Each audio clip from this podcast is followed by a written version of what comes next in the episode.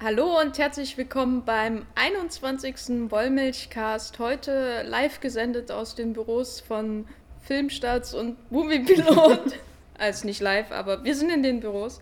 Und neben mir sitzt wie immer der Matthias von. Hallo, von das Filmfeuilleton. und äh, ja, ich bin die Jenny von thegaffer.de. Und wir reden heute über Run All Night, den äh, besten Liam Neeson-Film aller Zeiten, ne?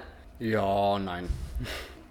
Aber es ist ja schon bemerkenswert, dass es mindestens Liam Neeson braucht, dass wir wieder einen Podcast machen, oder? Ich finde, wir sollten einfach immer bei Liam Neeson einen Podcast machen und äh, wenn Liam Neeson nicht mitspielt, sollten wir auch über Liam Neeson reden.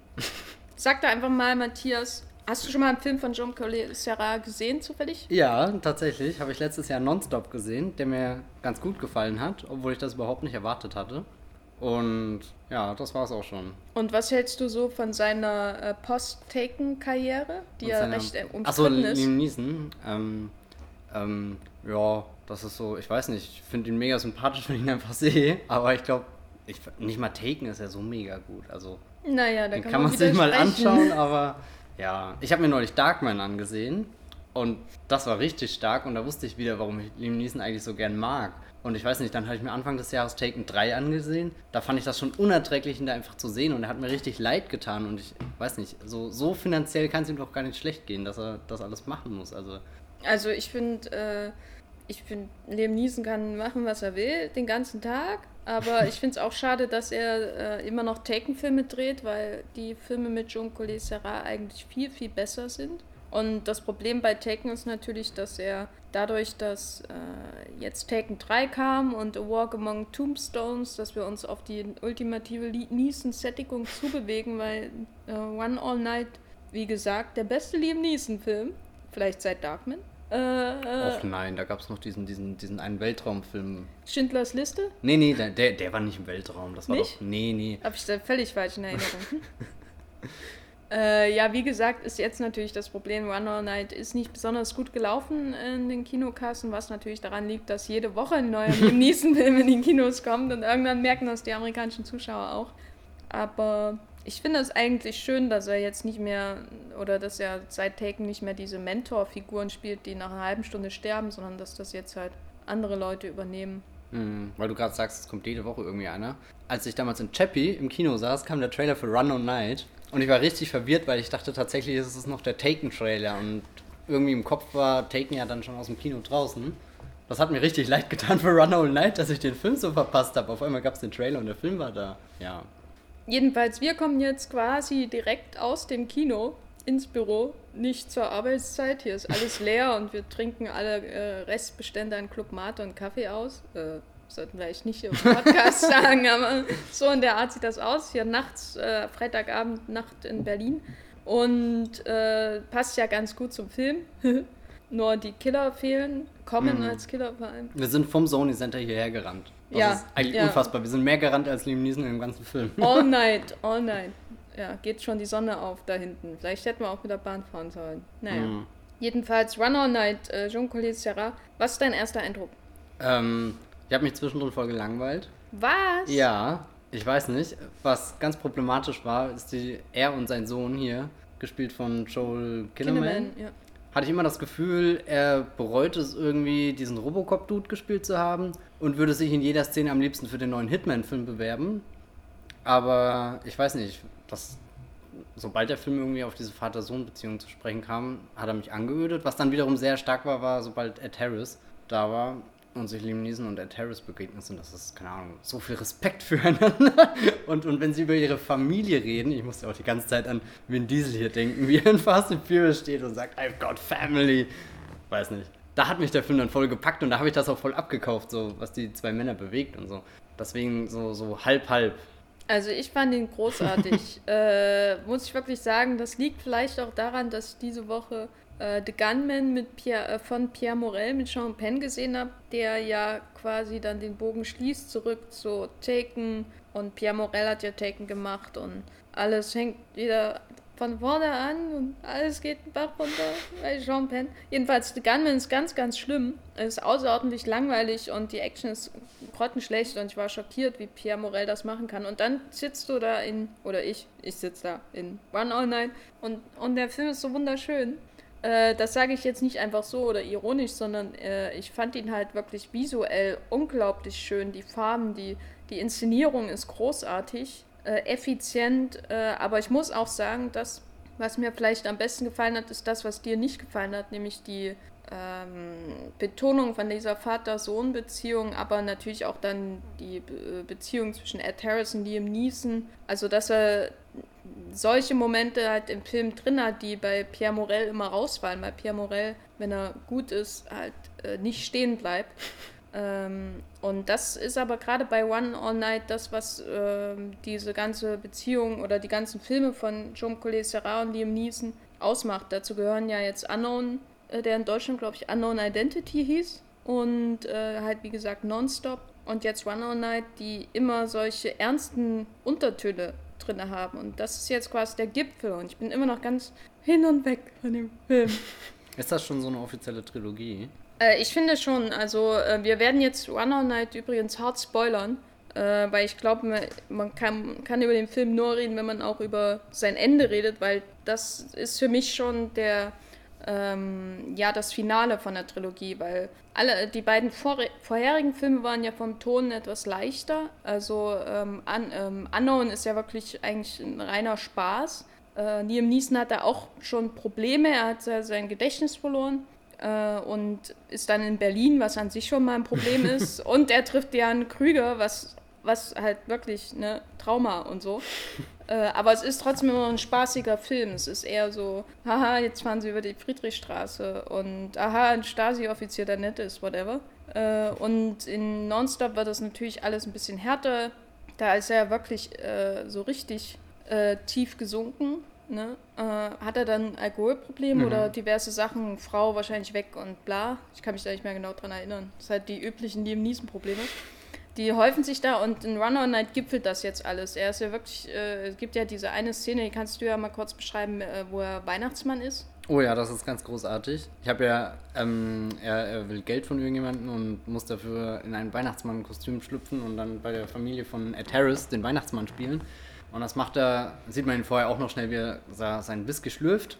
Und dann sitzt er leicht, keine Ahnung, total fertig in diesem Haus, was nur von perfekten Menschen befüllt ist, die alle fein angezogen sind und die Kinder sitzen dann auf seinem Schoß, was schon irgendwie fast creepy wirkt und, und er dann hinter der Maske und er macht dann noch mega blöde Sprüche und macht sich an die Frau von einem der anderen Gangster daran ich weiß nicht, die, die Szene ist so absurd, aber absolut großartig schon allein deswegen rentiert sie Run Out Night. Ja, also es ist halt allein die Idee, Liam Neeson im äh, Weihnachtsmann-Kostüm ist sowas, was man vielleicht in einem Seth MacFarlane-Film sehen würde oder hätte ich mir von A Million Ways to Die in the West vielleicht erwartet. Aber äh, hier wird das natürlich dann sofort umgekehrt in seinen, also er ist ja wirklich am Ende und äh, wenn wir jetzt schon zum Spoilern kommen, ist es natürlich so, dass er am Ende von äh, One All Night auch stirbt. Und deswegen ist es für mich so der Gipfel. Einerseits ist seine Figur wirklich ähm, wie in keinem anderen seiner Post-Taken-Filme so richtig im Dreck. Äh, er kann es natürlich noch ein bisschen zum Guten wenden in der Beziehung zu seinem Sohn, aber mit dem Tod ist das eigentlich so der.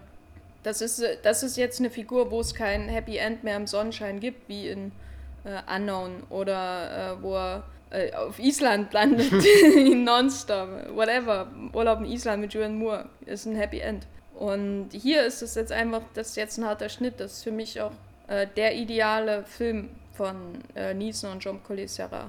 Schon allein die Szene, bevor er in das Kostüm schlüpft und da sein Gegenüber nochmal anschaut und also wirklich dieser Blick so unter dem Motto, echt jetzt, muss ich das machen? Weißt du, was ich in den letzten zehn Jahren durchgemacht habe? Ich war in Paris, ich habe sonst welche Städte zerlegt und so, keine Ahnung. Und dann die Augen, ich glaube, das war schon Metaschauspiel. Ja, Vielleicht gibt will ja er das auch einmal den Satz hier von den anderen, ja, ich mag keine Albaner. mm. Ja, weiß ich nicht, ob das Absicht war, aber... Das ist das, äh, das ist das Lame Neeson Cinematic Franchise.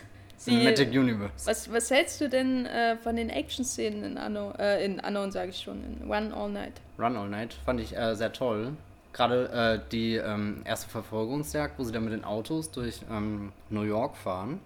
Und dann gibt es immer so Szenen, wo sich die Autos anrempeln und die Kamera hängt immer an dem einen Auto dran. So ähnlich wie in Interstellar, die Kamera die ganze Zeit an einem äh, Raumschiff dranhängt. Hast du dann dieses unmittelbare, wie als bist du da mittendrin im Gedränge. Das fand ich richtig gut. Und rein optisch musste ich sehr oft an äh, Collateral ein bisschen denken. Der ist richtig rau, hat äh, ganz körnige Bilder und so. Und ich habe auch insgeheim oft gehofft, dass der Film sowas wie Collateral wird, aber das war er dann leider nicht.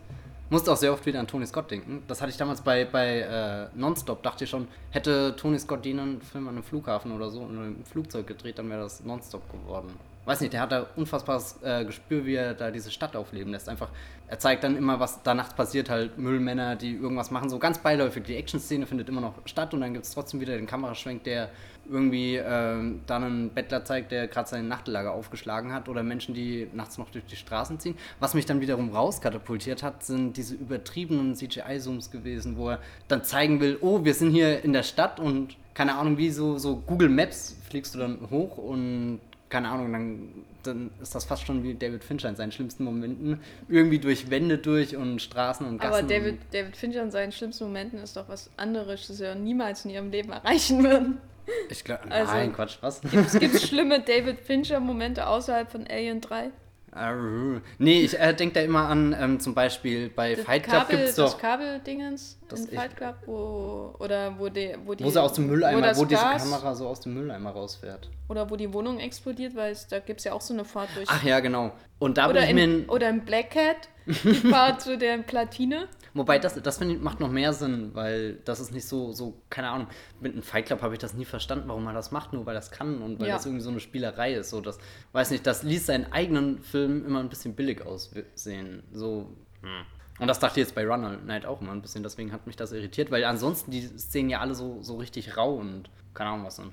Also ich fand, ich fand alles super. Eigentlich, kann, eigentlich brauche ich gar nicht mehr über den Film sagen. Nee, also ich, äh, die Action-Szenen, also die, die, insbesondere natürlich die ähm, Autoverfolgungsjagd, die ist wirklich äh, außerordentlich äh, äh unglaublich. Extraordinär. Ja, ne, also man, er hat er, er inszeniert natürlich wahrscheinlich um die Beschränkung auf der Straße herum und manchmal ist es ein bisschen hastig und alles geschnitten, aber man hat immer, man weiß immer ganz genau, wo man gerade ist. Äh, und dann dazwischen, das ist so typisch für ihn, gibt es dann immer so Momente, wo er ähm, sehr verspielt ist. Zum Beispiel äh, ein Auto rast an einem anderen Auto vorbei, das am Rand steht und rempelt das so an und man sitzt äh, und auf einmal ist die Kamera in diesem anderen leeren Auto und die, die schwenkt so mit und man, man beobachtet das Ganze nochmal aus einem anderen Blickwinkel und das sind so fantastische Jaume Collet Serra Momente, wo er einfach sehr, sehr verspielt ist. Natürlich kann man sagen, mit seinen Szenenübergängen von Ort zu Ort, die du meinst, die CGI-Dinge,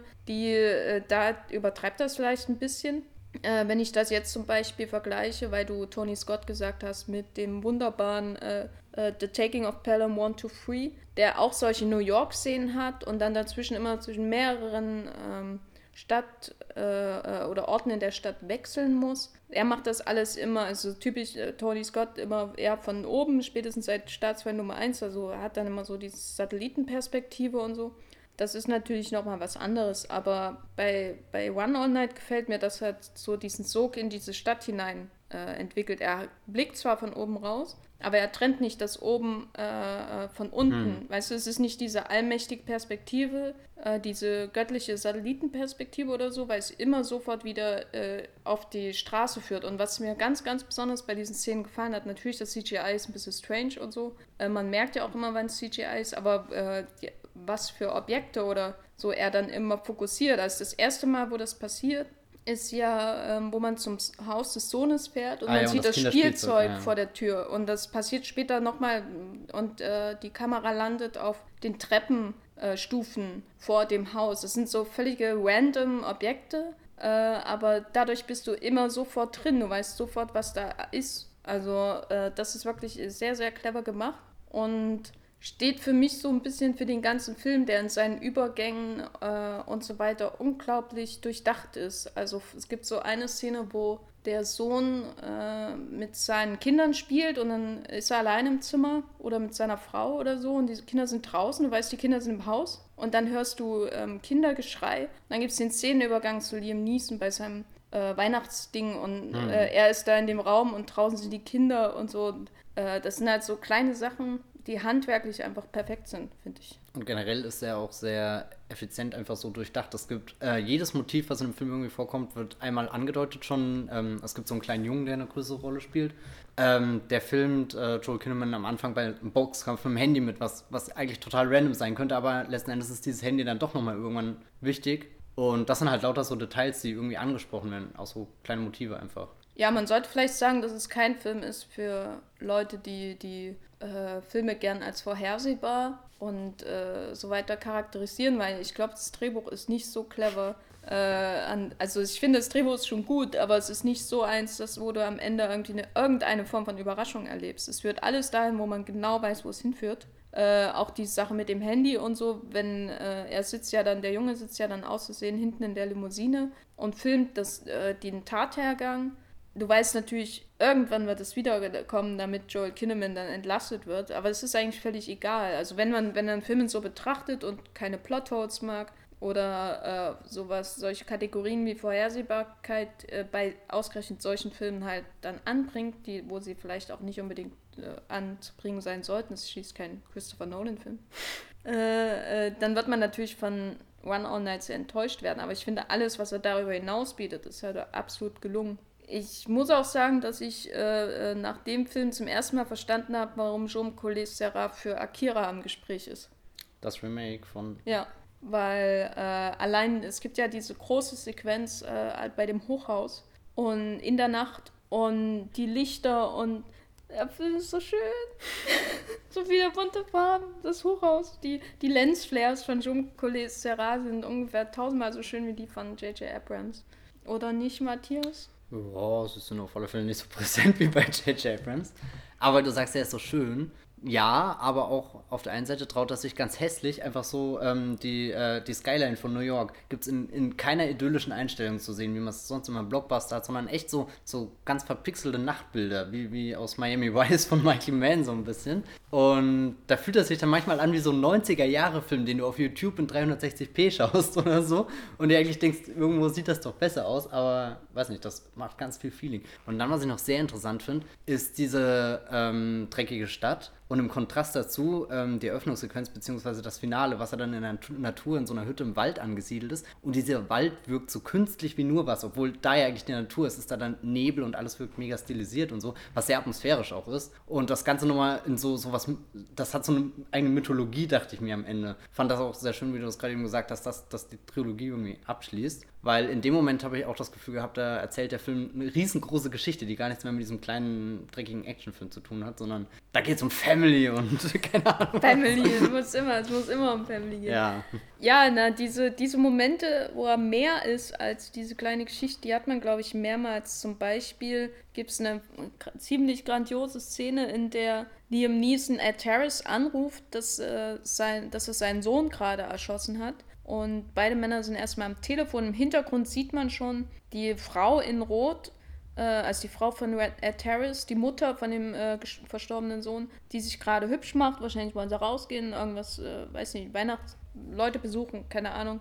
Und äh, dann gibt es die Szene, wo Ed Terrace auf seine Frau zugeht und sie ist vor diesem, in diesem Bad und er muss ihr sagen, was passiert ist. Man hört das nicht, es ist alles äh, unterlegt mit Musik oder so.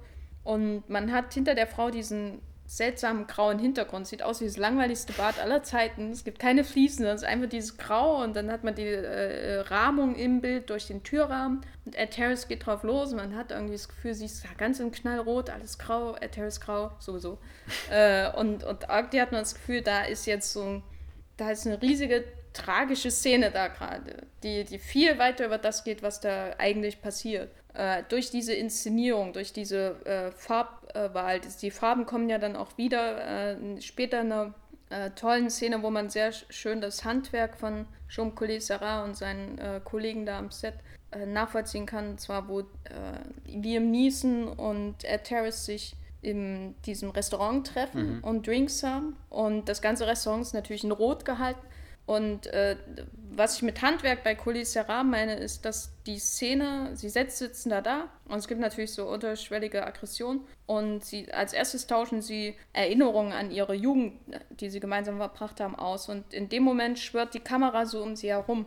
Typisches Tony Scott-Moment, äh, möchte man meinen. Und äh, sie wirken so ganz in ihrem eigenen Mikrokosmos. äh, durch diese Kamerabewegung, weil Collet Serra ist jemand, der die Kamera sehr gern bewegt, aber nur wenn es sein muss. Äh, denn sobald sie auf die Gegenwart zu sprechen kommen, äh, wechselt der Film in Schuss gegen Schuss und dann natürlich immer näher ran an die Gesichter, je ernster es wird. Und das sind so Dinge, die man, die in gewisser Weise selbstverständlich sein könnten, wenn es um Handwerk geht, aber heute im Hollywood-Kino nicht mehr unbedingt selbstverständlich sind. Und das ist das, was ich an äh, Collet Serra sehr so mag. Er ist extrem effizient äh, im Einsatz von der Kamera, auch als charakterisierendes Moment. Hm. ja, finde ich äh, interessant. Über die Szene habe ich nicht so viel nachgedacht. Ja, das ist. Äh, ich weiß nicht, ich fand ich, ich den Ausgang der Szene eher schöner, wie er dann aus dem Restaurant rausgeht und diesem einen Typ da Ja. so ganz grob anfällt. Und die werden ja auch schon so, so eingeführt, wie so, so ähm, das, das Restaurant wird dann umringt, da, das Taxi wird gebeten, wegzufahren und so. Das wird so zugestellt und eigentlich habe ich da schon so eine Art kleinen Showdown erwartet. Und dass sich die Situation dann so auflöst und der, der Mensch, der da draußen steht, der Bodyguard und denkt, er, er kann jetzt dem, dem kleinen Liam Neeson da Einhalt gebieten und Liam Neeson kommt raus und rempelt ihn an und der schaut ganz verblüfft hin. Fand ich großartig, ja. Ja, auch noch eine Harris und Liam Neeson Szene, die ganz toll war, war am Ende der Zug. Also der Showdown zwischen den beiden findet an so einem abgelegenen Bahnhof statt, in der Morgendämmerung, was ja dann ganz toll ist, dass dann die Nacht endlich vorbei ist und das erste Sonnenlicht kommt und sich die beiden umbringen wollen. Das ist nicht so schön, aber Doch, doch, doch, doch, doch, doch, ich fand das auch sehr witzig, dass es gerade Züge sind, weil Harris mag ja so gern Züge, glaube ich. Sitzt am liebsten vorne. Worauf spielst du eigentlich an? Ich krieg das nicht mit. Snowpiercer. Achso. da habe ich schon im, Warum redet, als wir im Kino saßen vorhin, fängt er auf einmal von Zügen an. Denke, warum redet er jetzt von Zügen bei Terrace? Aber das erklärt es natürlich. Das ist doch ein totaler Meta- Meta-Kommentar auf die, auf die äh, späte, äh, auf das späte Schaffen von äh, Ed Harris, der sich das jetzt heißt. Zugfilm äh, widmet. Ent- Das heißt, nein, nein, das bedeutet, das bedeutet, dass Liam Neeson Wilford umbringt in Run All Night. Und das wiederum bedeutet, dass wenn äh, die komischen Experimente im Himmel stattfinden, dass dann nicht mehr der Pe- Perpetuum mobile Zug da ist. Das heißt, alle Menschen sterben, auch Chris Evans. ich hätte tatsächlich gerne ein US-amerikanisches Remake von Snowpiercer mit Liam Neeson in der Hauptrolle. Und er glaub, fängt dann hinten der- im Zug an und hört vorne im Zug auf, das ist dann wie Dread. Ach nee, Snowpiercer ist ja auch schon wie Dread. Ja, Ah, ich glaube, das ist dann ein Film, der nach zehn Minuten vorbei ist. An Dread musste ich auch denken, wo sie da diesen, diesen, diese Plattenbaute Ja, da äh, stürmen und durch die Gänge gehen. Das war auch sehr schön, äh, dass der Auftragskiller, der dann angeheuert wird, äh, Red Dot-Anvisierung und so weiter hat. Das, keine Ahnung, dachte ich mir, naja, was ist denn das für ein Auftragskiller, wenn der Red Dot-Anvisierung braucht? Das kriegt doch jede Spezialeinheit auch. Aber weiß nicht, das sah einfach sehr schön aus, wenn der, der Nebel durchbrochen wird von einem kleinen roten Punkt. Und Ja, die- ich finde, die, die Hochhaussequenz äh, zeigt auch sehr gut, wie äh, Collet Serra äh, mit Parallelmontagen arbeitet. Das ist in dem ganzen Film, der spielt ja an mehreren Schauplätzen und er ist relativ clever aufgebaut. Also am Anfang wird alles ins Spiel gebracht, was später eine Rolle spielt, hast du ja gesagt. Auch die Figuren, also der gute Korb, die bösen Korps am Anfang, die halt, äh, die werden am Anfang eingeführt, man weiß, sie werden geschmiert, später kommen sie wieder und man weiß, sie sind geschmiert, sie werden äh, dem Jungen was Böses wollen und so weiter. Und in der äh, Kauf, äh, das alles managt er über Parallelmontagen, die unglaublich die Spannung eintreiben, ständig das Tempo erhöhen. Und in dieser Hochhaussequenz habe ich mitgezählt, gibt es den Killer als Element, der sich natürlich da als Hochhaus hochbewegt. Und vor allem Dann der auch draußen- gegen die Cops spielt. Das ist Genau, ja voll interessant. Dann draußen äh, Vincent D'Onofrio, der den guten Kopf spielt. Dann gibt es die Bratpfanne, die äh, erst sieht man, wie die Leute evakuiert werden. Eine Frau macht nur einen ihrer, eine ihrer Herdplatten da aus mit dem Gas. Die andere bleibt an, dann ist die Bratpfanne, die Speck hat, der anbrennt, was ja schon mal ein Verbrechen ist. Ne? und, und dann ist das nächste natürlich Liam Neeson mit seinem Sohn. Vier Elemente, die äh, äh, alle quasi gleichzeitig aufgebaut werden, sich immer mehr aufeinander zubewegen. Die Bratpfanne brennt, fängt an zu brennen, bringt das Ganze natürlich nochmal, macht es alles noch ein bisschen heißer sozusagen. Die Wohnung brennt und dann kommen sie alle quasi auseinander, außer Vincent D'Onofrio, der irgendwie immer draußen drum steht und zu spät kommt. Aber das ist so, das hält den Film am Laufen, finde ich. Äh, das macht Collet Serra ganz wunderbar, da zwischen diesen verschiedenen Elementen zu wechseln.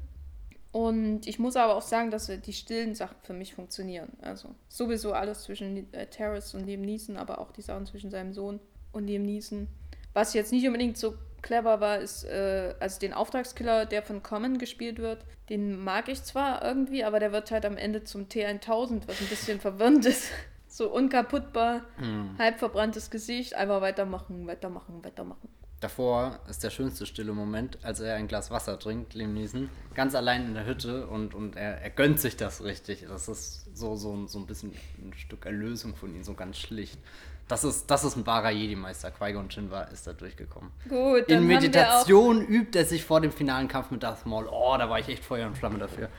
Da, das war stark.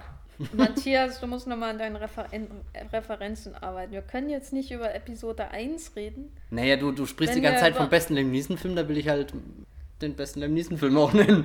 Du bist raus, Matthias. Raus. Ja, nee, Matthias ist noch da. Gut, gut, dass du das erläuterst.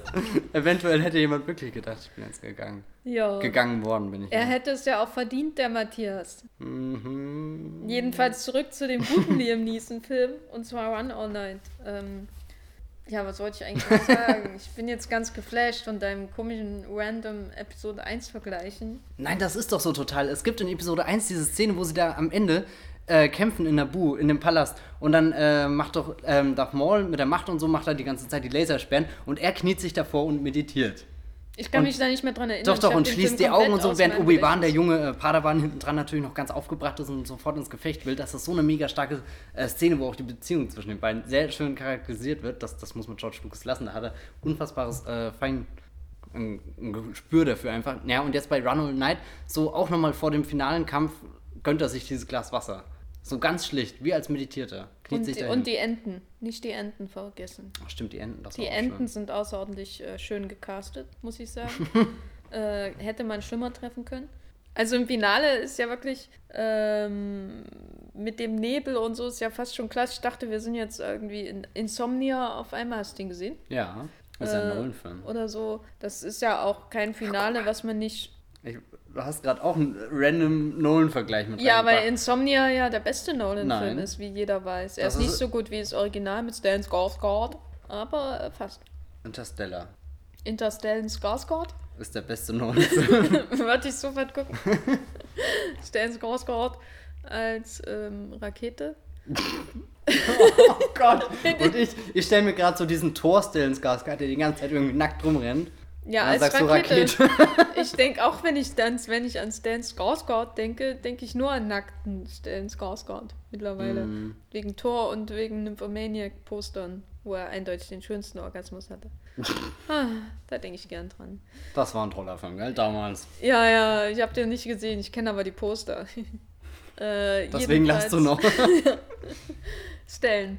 Ähm, in, in Runner Night spielt Stan Skarsgård leider nicht mit. Er spielt auch keine der Enten, die im Finale eine sehr wichtige Rolle spielen. Glaube ich. Ich weiß es nicht genau. Aber was ich schön fand, äh, war, wie er das Finale natürlich als Rahmung benutzt. Das ist ja am Anfang schon, das weiß man ja, dass es dann auch als Rahmung genutzt wird. Aber wie er dieses, äh, also das zentrale Motiv in dem Film ist ja immer dieser Moment, wo die Zeit stehen bleibt. Und Ed Harris sagt ja auch an, einem, an einer Stelle hier, äh, das, worüber ich nachdenke oder worüber ich grübele, ist der Moment, an dem mein Sohn auf den falschen Pfad gekommen ist. Äh, when he went wrong oder so ähnlich, sagt er ja. Und das wird ja am Anfang schon mit diesen coolen, äh, witzigen, sexy, was gibt's noch für Wörter? Zeitlupenszenen im Prolog benutzt, die du. Äh, Den super epischen ja, vor allem, Ultra-Zeitlupe. vor allem halt cool und sexy und witzig. Ich dachte am Anfang an Sherlock Holmes 2. Ja, es sieht doch, na, den hab ich, da Und den, den Trailer. Avengers 2 Trailer Ja. jetzt. ja, aber wird halt äh, hier bei Runner Night wird nicht so viel gesplit, gesplittert oder so. Das wird eher so, da geht es eher um den Typen, der da in dem Bild ist, als um das Ganze drumherum. Äh, es ist kein Baumsplitter, die da um ihn herumfliegen, wie in so einem möchte gern Private Ryan oder so, Kriegsfilm-Ästhetik. Sondern wirklich der Mensch in dem Moment, in dem er da ist. Und das kommt ja immer wieder. Äh, und am Ende natürlich dann auch mit dem entscheidenden äh, Liam Neeson zieht sein Gewehr-Ding in Zeitlupe, weil ansonsten setzt er relativ wenig solche Momente wie Zeitlupe oder so ein. Ne? Und was für ein Kraftakt das auch ist. Ja. Also bis er am Ende da die letzte Patrone in sein Gewehr reintut und, und nachlädt, das ist schon der Wahnsinn. Das weiß nicht, da habe ich mitgefiebert. Das Puh, das, boah. Ja, der, ich, ich finde auch, dass der Film, äh, der überhaupt nicht langweilig ist. Äh, Naja, nee, ich habe nicht langweilig, ja, ich habe langweilig gesagt, aber Ja, ich weiß nicht, ich habe hab ein paar Mal gedacht, verdammt, warum dauert das zwei Stunden? Dauert oder nicht? Na, 118 Minuten eben. Ist der über 100 Minuten lang? Er kam mir übelst Doch, doch, der ist vor. auf alle Fälle irgendwas an die zwei Stunden lang. Jedenfalls entwickelt er immer wieder eine enorme Spannung und am Ende dann, äh, wenn dann Liam Neeson, wie gesagt, mit alle- aller Kraft seine Kugeln da Winchester oder was auch immer das für ein Gewehr ist, reinzwängt und, und denkt nur, oh Gott, wird er das jetzt noch zwei Stunden lang machen? Komm, mach das. Ich meine, man weiß natürlich, dass es seinen Sohn retten wird, aber es ist trotzdem so eine ganz klassische Szene, genau wie die, wir haben, wir äh, ähm, am Zug, da haben wir noch gar nicht wirklich drüber gesprochen, weil wir völlig dann noch über Snowpiercer geredet Mhm. haben. Aber die Szene, wo Ed Terrace da ähm, auf, also erstmal, äh, Liam Neeson ist ziemlich, ziemlich grandios in Run All Night. Äh, allein was, also man lacht ja immer über ihn und, und manche sagen ja auch, dass er seit dem Tod von seiner Frau irgendwie sich nur noch in solche Actionstreifen flüchtet. Aber wenn man so die Jean Collet Serra-Filme anguckt, dann werden die ja schon immer härter und auch, also rein psychisch. Die Rollen sind ja völlig abgefragt mittlerweile. Und in, in One All Night gibt es diesen Moment, wo er, wo Ed Harris angeschossen ist und er rennt da über diesen Kies auf dem Bahnhof, auf dem Gleisgelände da und äh, Wie das schon knirscht. die, genau, die Jeder Schritt. Großaufnahme von Liam Neeson, der überlegt, ob es seinem alten Freund in den Rücken schießen soll oder nicht. Und er zweifelt und dann werden seine Au- Augen komplett kalt und man sieht wieder diesen Killer von früher, den man immer so ein bisschen, das ist ja immer so ein bisschen schwer, das sich in Erinnerung zu oder sich vorzustellen, wie er früher war als eiskalter Killer. Äh, Und in dem Moment ist er da und er macht es und er schießt ihn in den Rücken und Ed Terrence fällt da nach vorne und man sieht im Hintergrund diese, diese Skyline von New York und er liegt da und das sieht aus wie in so einem 60er, 70er Jahre Film. Weiß nicht, wo vielleicht Charles Bronson so mitgespielt hätte oder Ja. Nein, ich muss gerade an einen guten Film denken. in welchen? Äh, auch einer, der in New York spielt. Habe ich mal irgendwann im Arsenal gesehen. Ich weiß leider nicht mehr, wie der heißt. Ähm, der fängt an, dass ähm, Zug aus dem Tunnel rausfährt. Du hast am Anfang nur die Schwärze des Tunnels und ganz hinten das kleine Licht. Ich weiß leider gerade echt nicht, wie der heißt. Wir können in den Shownotes verlinken. Aber ja, wenn du, äh, wenn du äh, dich erinnerst. ja, wenn ich mich erinnere, ich recherchiere. das. Äh, ich weiß gerade echt nicht, Ja, wie der mich, mich heißt. hat das auch so ein bisschen an äh, William Friedkin erinnert, sowas wie French Hm. Connection oder dann später auch Leben und Sterben in L.A. Äh, diese, wo, wo du ein richtiges Gefühl kriegst für die Stadt. Und dann, wenn Ed Harris da niedersinkt, dann ist er, er stirbt auch in dieser Stadt, in der er immer war. Und man sieht sie da im Hintergrund. Und das Bild ist auch so, das ist kein riesen, riesen emotionaler Klimax oder so. Sondern er liegt da einfach und äh, natürlich geht dann Liam Neeson auch hin und hält ihn dann in den Armen, aber das ist nicht so ein Liam Neeson hält Ed Harris in den Armen Klimax, sondern es ist eher so, das ist auch so ein bisschen traurig und irgendwie, ja, low-key, äh, wie heute Filme kaum noch, also solche Finals gibt es halt kaum noch äh, in amerikanischen Filmen. Alles muss heute explodieren und episch sein und so weiter. Und das wirkt so wunderbar oldschool. Das war echt großartig. Das hätte man auch, also ich hätte mir auch vorstellen können, dass der Film dann dort irgendwo endet, aber es ist natürlich viel logischer, dass Liam Neeson dann auch wirklich zu seinem Ende kommt. Sprichwörtlich. Sinnbildlich. Ich ähm, meinte das Ende von Blast of Silence. Wie heißt der auf Deutsch? Blast of Silence. ich habe keine Ahnung. Nein, auf alle Fälle, das ist auch mega stark und da jagen sich am Ende auch zwei Menschen und geht sehr blutig aus. Und halt auch so ganz ikonisch, wie sie dann sich erschießen. Als der Schwarz-Weiß-Film? Mhm. Ja, ich glaube, den hatte ich mal als TV-Tipp. Aber den habe ich nicht gesehen. Der ist, der ist mega Die stark. besten der. TV-Tipps sind immer die, die ich noch nicht gesehen habe. ähm, ja.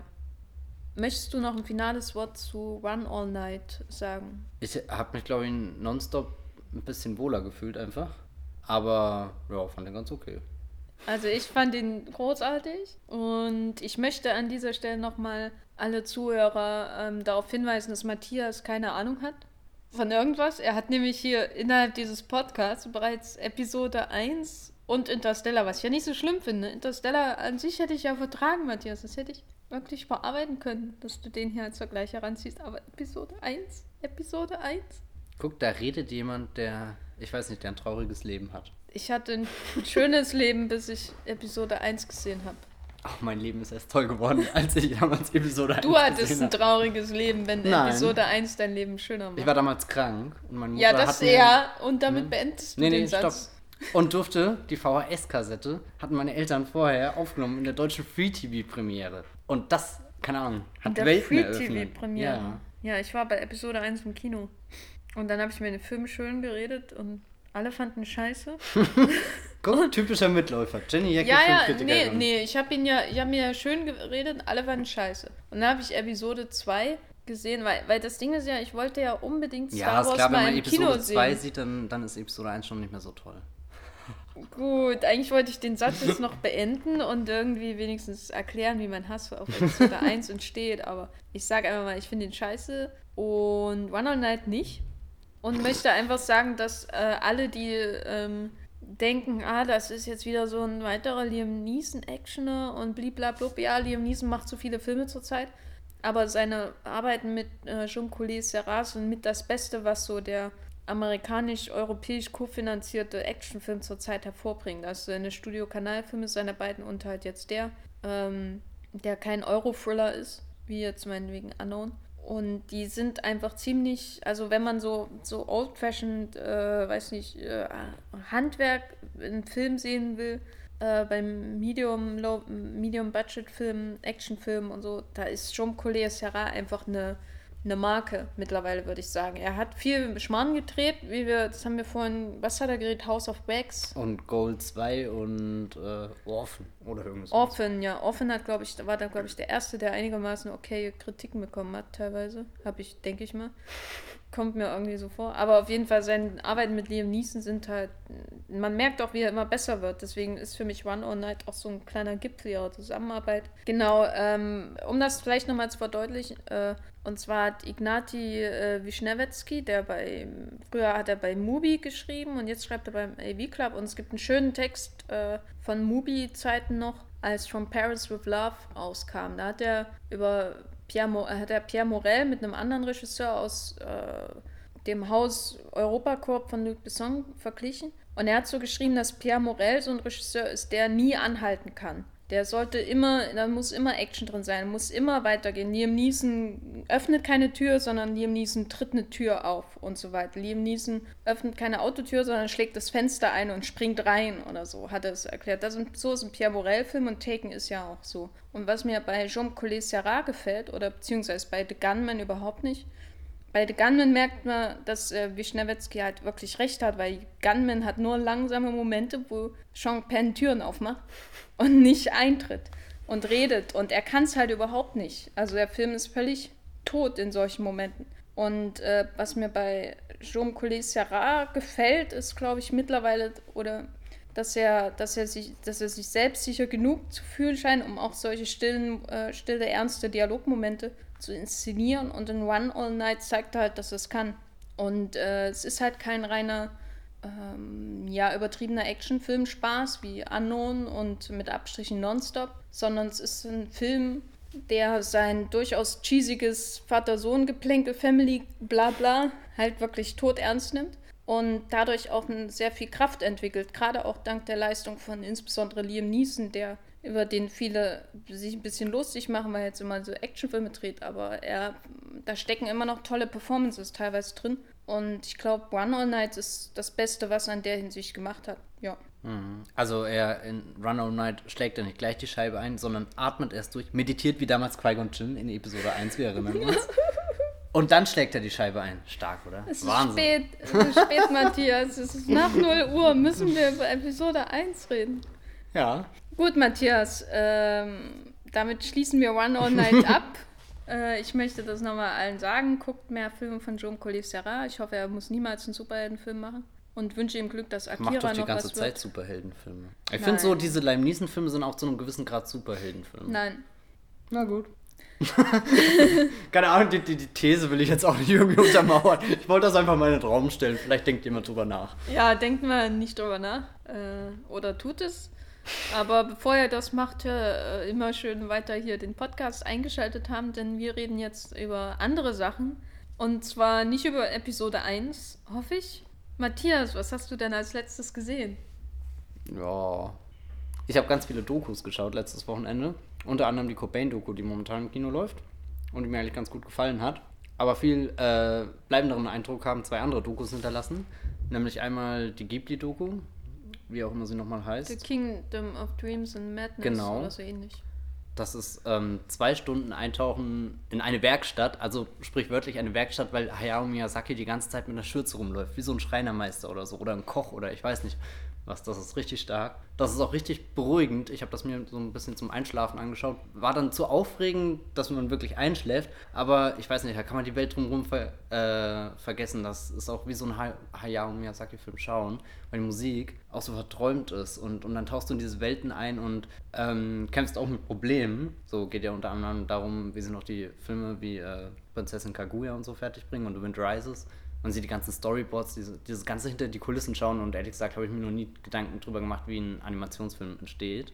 Und das ist befremdlich, weil das Bild, was, was ich von Sets habe, sind halt so klassische Sets, wo Kameramänner rumlaufen und keine Ahnung, so, so Sachen halt passieren.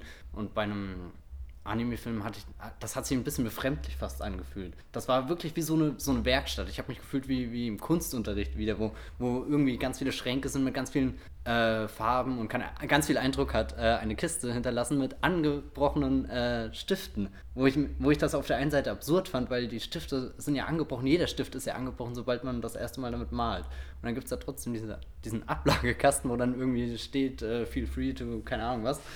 Und ja, ich weiß gar nicht mehr, was ich noch sagen wollte. Die andere Doku, die ich gesehen habe, war auf alle Fälle My Life Directed bei Nicholas Winding Refn. Und. Ich gehe jetzt mal kurz raus. Geht's mal kurz raus. Nein, ähm, das äh, ist von Reffens Frau, hat diese Doku gemacht und begleitet den Zeitraum, in dem er ähm, hier Only God Forgives gedreht hat, den ich ja furchtbar bis unerträglich bis Todschmerz finde. Und trotzdem habe ich mir diese Doku angeschaut und fand das mega interessant, einfach zu sehen, wie, wie Reffen so hin, also so einfach ist, wie er selbst über seine Filme denkt. Und gut, auf der einen Seite habe ich mich immer gefragt, die Doku ist von seiner Frau, wie, also da ist, dass er nochmal ähm, viel persönlicher was gezeigt wird und viel gefilterter und vielleicht viel, viel manipulierter oder so.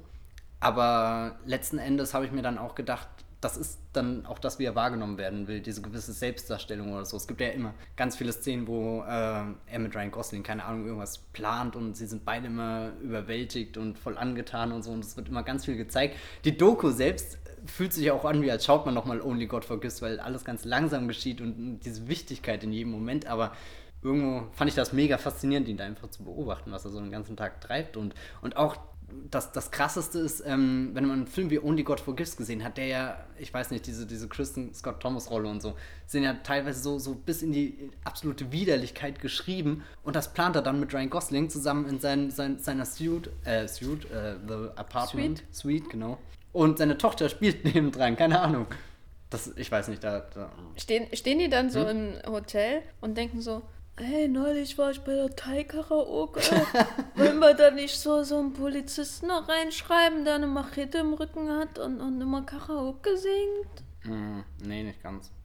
Der, also beschäftigen sich schon so mit Problemen wie Budget und so. Und fand ich auch sehr interessant, wie, wie Reffen dann wirklich so über das Budget einfach nachdenkt, wo ich auch zwischendrin einfach dachte, ja, nach Drive wird er ja wohl, keine Ahnung, machen können, was er wollte, aber so war es halt dann doch nicht. Und ja, keine Ahnung ich fand das auf alle Fälle interessant und das waren nur 60 Minuten. Insofern kann man sich das auf alle Fälle mal anschauen. Und dann vielleicht noch was zu der Cobain-Doku, damit ich das auch noch erwähne.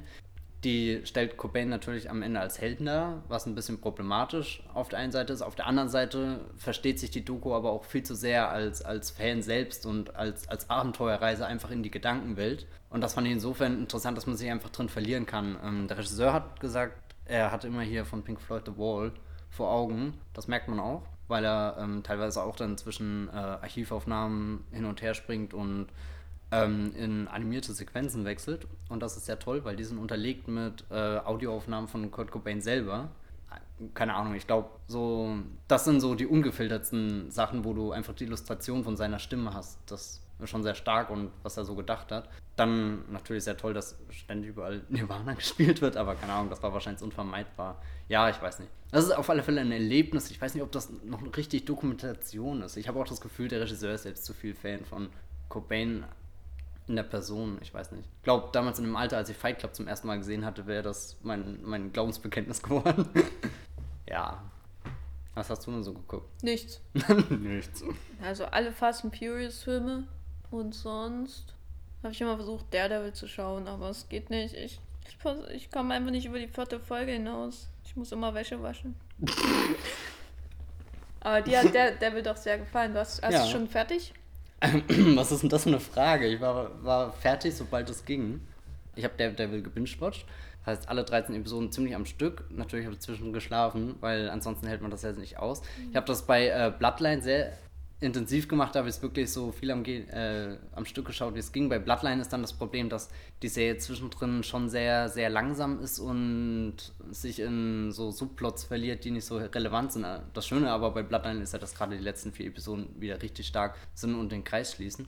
Und bei Daredevil fand ich das entspannender, weil das so jede Episode für sich eigentlich ganz gut funktioniert. Und was mich am meisten erstaunt hat, ist einfach die Rolle des Antagonisten. Macht fast mehr Spaß als die Rolle von Daredevil allein. Und das ist ja, was im Marvel Cinematic Universe ja was fast, fast Neues ist, dass der Antagonist mal mega stark ist. So abgesehen von Loki waren die ja immer einfach nur so Platzhalter, die in erster Linie funktioniert haben und in zweiter Linie noch irgendwas Größeres angeteasert haben, was irgendwann kommt, nämlich Ultron oder so oder Thanos. Äh, Ta ah ja genau, Thanos suche ich, der sich ja bis heute nicht von seinem Stuhl da bewegt hat, obwohl er schon seit drei Filmen da rumackert. Ja, Ist ein großer Stuhl. das ist ein großer Stuhl. Sehr bequem wahrscheinlich. Und das war einfach sehr erfrischend, in so einer Serie zu sehen, dass, dass da sich jemand Sachen traut. Auch äh, hier, äh, Kingpin ist ja der Antagonist und ich denke, das ist kein Spoiler, wenn man das verrät. Das war ja auch im Voraus. Naja, es ist. Nee, Fisk Es ist, ist- von Anfang an. Ja, und außerdem. Daredevil und Kingpin, das, keine Ahnung, kann man ja fast nicht voneinander trennen.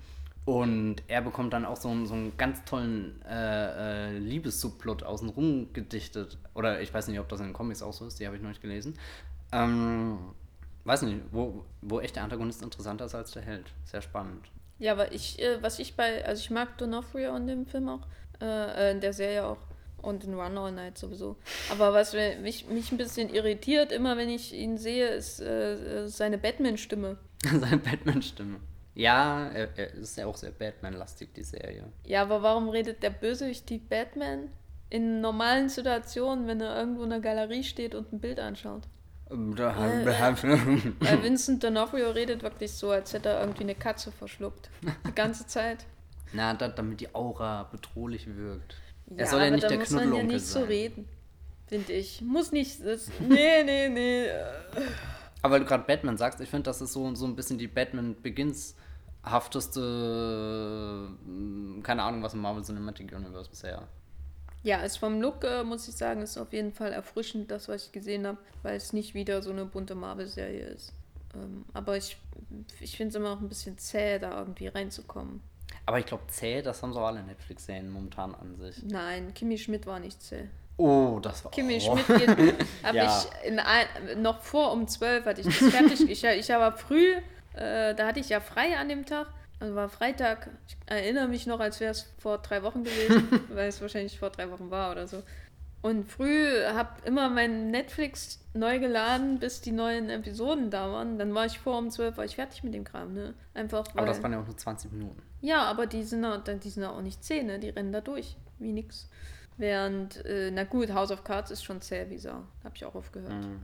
Aber Bloodlines habe ich noch gar nicht geguckt und Daredevil versuche ich einfach zu Ende zu schauen, um eine Meinung zu haben. Aber im Moment macht es mir noch keinen Spaß, da weiter zu schauen. Ich sehe schon, wo es hinläuft, aber es ist noch kein, weiß nicht, nicht dieser Moment, wo ich mehr wissen will.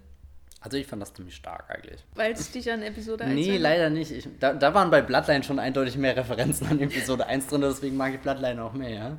Und wenn du House of Cards Staffel 3 gesehen hättest, da, oh, Ich habe House of Cards Staffel Ach 2 so. gesehen. oh und? Nee, die alte Serie. Und Achso, ja, aber war nicht das. ziemlich großartig. Ich äh, mochte die, die dritte jetzt mit Kevin Spacey, ist meine Lieblingsstaffel, glaube ich, bisher. Weil die so, ich weiß nicht, ja, irgendwie, keine Geht's Ahnung. da, geht's da mit ihm Hm? bergab? Ja, das auf der einen Seite so, er ist ja Ende, also Achtung, House of Cards Spoiler, Ende zweiter Staffel ähm, wird er zum Präsident ernannt. Und das war ja ein bisschen so die Befürchtung, was macht er denn jetzt groß? Und ganz konsequent ähm, bricht ihm halt jetzt alles unter den Füßen weg und sie konzentriert sich nämlich endlich auf die Ehe so. Es gibt zwar immer noch diese, diese politischen Subplots mit dem russischen Präsident zum Beispiel, die auch ganz zeitaktuelle Themen aufgreifen, was ganz nett am Rande ist und so. Aber tatsächlich hat der Creator, wie auch immer er nochmal heißt, Bo Willemann. Genau. ähm, sehr gut. Ähm, erkannt, dass die Ehe von den beiden, von, von Claire Underwood gespielt, von Robin Wright, die immer noch atemberaubend ist, ist um, um einiges besser als Kevin Spacey. Also wegen Kevin Spacey, wenn er alleine in der Serie wäre, würde ich das nicht mehr schauen, aber Claire Underwood ist halt schon so, so, so eine richtige äh, einschüchternde Pe Persönlichkeit geworden. Und auch das Ende von der dritten Staffel fand ich dann richtig stark und, und hätte es fast dabei belassen. Ich weiß nicht, ich fand das irgendwie, er erkennt auf der einen Seite, dass, dass ihm das Letzte entrissen wird, so auch das, was er nicht mehr kontrollieren kann und ich weiß nicht. Und es gab dann diesen einen Moment, wo ich das Gefühl hatte, er musste auch äh, einsehen, dass er einen Freund hat. Und das ist ganz schockierend, weil, weil er das nicht zulassen will und so. Weiß nicht, gab schon ein paar tolle Momente. Ja, also ich kann allen nur die BBC-Serie empfehlen, wo alles ziemlich viel schneller äh, durchgeht als bei. Vor allem die erste und die dritte ähm, BBC-Serie mit Ian Richardson ist ziemlich gut. Was ich bei House of Cards US aber gut finde, ist, dass halt die auch die Rolle von Robin äh, Wright, die ist halt, da ist viel mehr Eigenleben dahinter. Die kommt in der BBC-Serie erst in der dritten Staffel so wirklich zum Tragen. Und ähm, in der ersten ist das noch ein bisschen zu sehr wie Lady Macbeth irgendwie. Naja. So viel zu House of Cards. Warum auch immer wir jetzt über House of Cards Nee, wegen Netflix. Ich, ja, ich, ich, ich bin voll Netflix verseucht, glaube ich. Ja, ich, ich fange da im Moment immer noch Filme an und dann guckst du nicht fertig. Also, ja. Ich, mich nervt das mittlerweile, weil jedes zweite Wochenende so eine Netflix-Serie rauskommt und dann gucke ich die gleich und kommt so gar nichts anderes Ja, bald kommt Sense8. Mhm. Darauf freue ich mich auch schon gewaltig. Das ist die neue Serie von den Wachowski. Wa Wachowski, Wachowski, Wachowski, Wachowski-Geschwistern. Wachowski. Ich weiß es nicht. Die brillanten Köpfe hinter Speed absolut, ja, Speed Racer und äh, diesem, diesem kleinen Matrix-Film da. Ja, machen jetzt mit Tom Tykwer, mit dem sie ja schon Cloud Atlas gemacht haben, eine Science-Fiction-Serie, die unter anderem in Berlin gedreht wurde. Bei Netflix. Das ist toll. Kommt im Juni, glaube ich. Ja. Mhm. Mit Orange is the New Black Staffel 3. Oh. Oh Gott, ich hoffe, das Game Ich war habe keine mal, Absicht. ich hab mal versucht, ich habe mal versucht, Orange is the New Black zu schauen. Und dann war ich Wäsche waschen. Vielleicht habe ich auch einfach zu viel Wäsche, die ich waschen Mhm. muss. Deswegen gehe ich immer Wäsche waschen. Also manchmal habe ich schon das Gefühl, du hast ein sehr trauriges Leben. So. Ich habe immer saubere Wäsche. Naja, aber du hast kein Star Wars Episode 1, du hast kein Orange is the New Black, du hast Wäsche. Ich habe ich hab Banshee und Banshee ist ungefähr 5000 Mal besser als alles, was du gerade genannt hast, außer meine Wäsche. Meine Wäsche ist besser, besser als Banshee. Jenny Aber- Ja, jedenfalls guckt alle Banshees, ziemlich toll. Ähm, gut, dann würde ich sagen, kommen wir jetzt langsam zum Schluss. Außer du hast noch einen Film, über den du schon immer mal reden wolltest, der Nö, nicht nö. Episode 1 ist. Gut, hervorragend. Episode 2. Äh, der Star Wars Trailer ist ja auch da. Hab Mhm. da sicher auch eine Meinung, interessiert mich nicht. Willst du was zum Star Wars Trailer sagen? Lieber nicht. Hat er dich an Episode 1 erinnert? Tatsächlich, weil, ja. Weil das versucht er doch eigentlich alles von sich zu weisen. Och nö, ich finde so, äh, gerade hier BB-8 oder wie heißt, der kleine Druide, das ist schon so ein Eingeständnis an Jar Aber Binks. der ist. What? Hm.